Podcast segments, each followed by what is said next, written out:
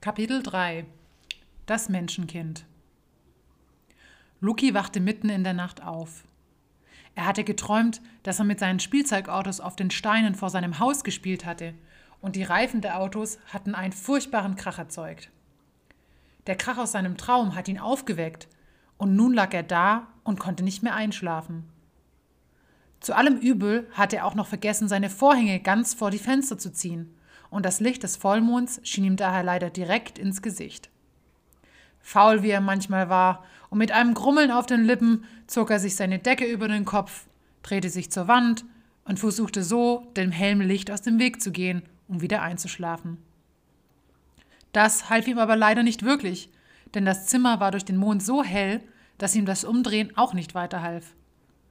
Nach einigen Minuten raffte er sich schließlich auf und schlurfte müde durch sein Zimmer, um die Vorhänge an seinen Fenstern richtig zuzuziehen. Luki hatte von seinem Zimmer aus eine tolle Sicht auf den Bodensee. Als er eben gerade dabei war, die Vorhänge zuzuziehen, warf er einen kurzen Blick auf den wunderschön leuchtenden Vollmond, der sich im See spiegelte. Sein Blick folgte dem Spiegelbild auf dem Wasser in Richtung Ufer, und dort fiel ihm etwas ins Auge. Was zum Geier? erschrak er. Er war gestern noch mit seiner Mutter und seinen zwei Geschwistern am See spazieren gewesen, und alles war wie immer gewesen.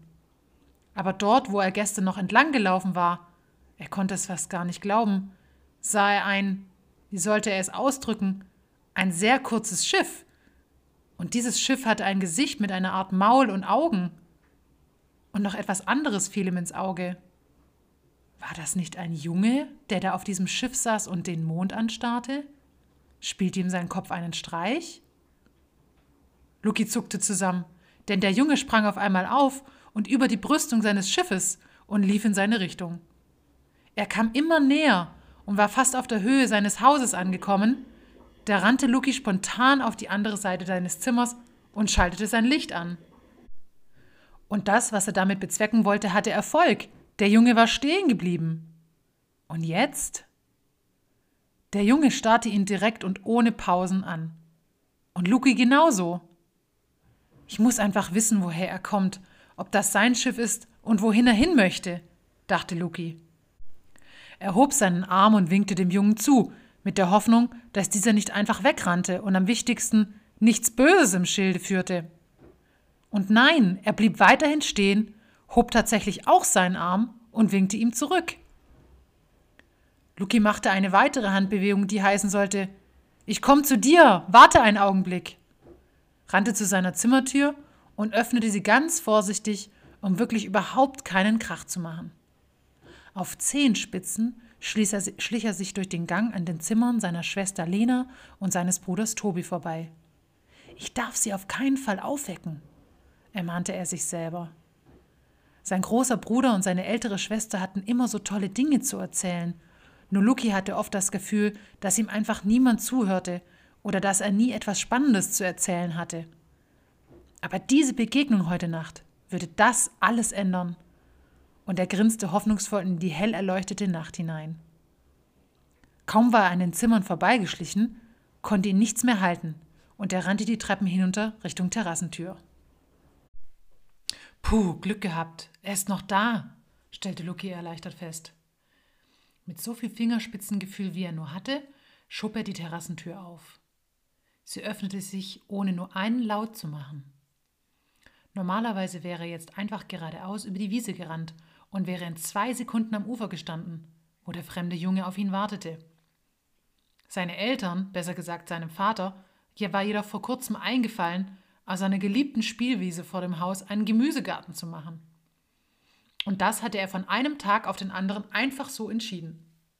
Und das Lustigste daran war, dass sein Vater überhaupt keine Ahnung von Gärtnern und Gemüse hatte. Eines Tages beim Abendbrot hatten sich seine Eltern angefangen darüber zu unterhalten. Sein Vater hatte sich beschwert, dass das Gemüse aus dem Supermarkt einfach nach gar nichts mehr schmeckte und dass man gar nicht mehr wüsste, was für Zusatzstoffe oder Chemikalien in dem Gemüse vorhanden sei. Die Supermärkte seien immer mehr auf Profit aus und kauften das Gemüse wohl aus dem weit entfernten Ausland, anstatt es den, von den örtlichen Bauern aus der Region zu beziehen. Luki hatte sich gefragt, was Zusatzstoffe und Chemikalien überhaupt seien und schrieb es sich auf seine Muss ich recherchieren Liste, die immer ordentlich auf seinem Schreibtisch lag.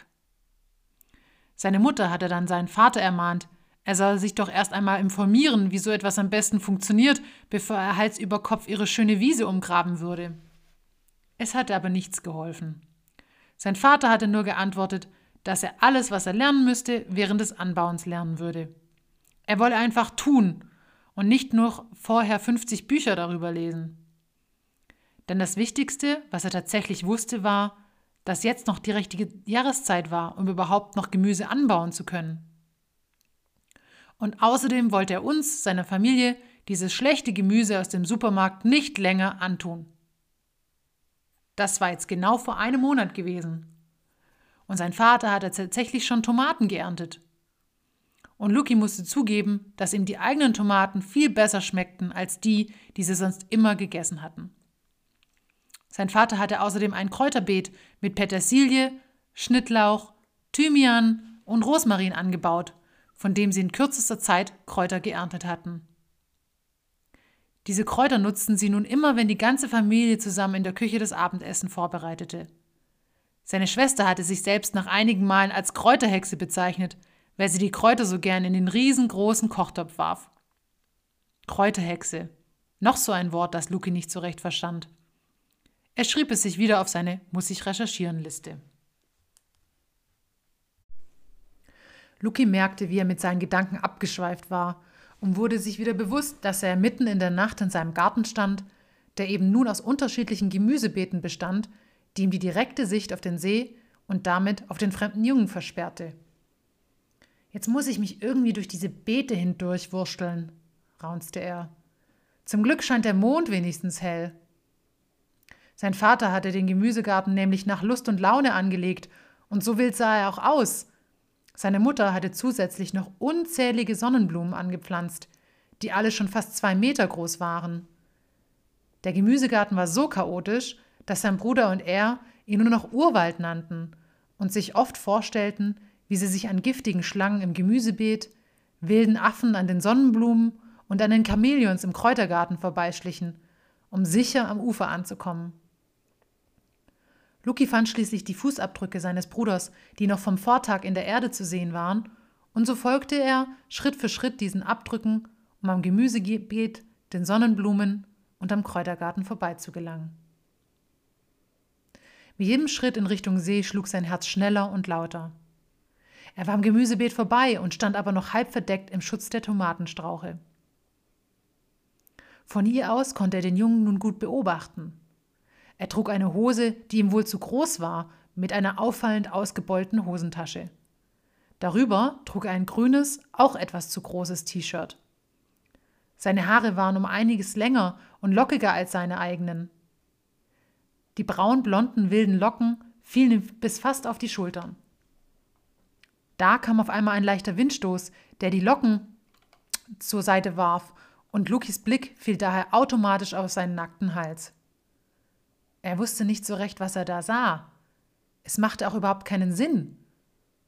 Das Mondlicht schien aber so stark und hell, dass er es eindeutig erkennen konnte.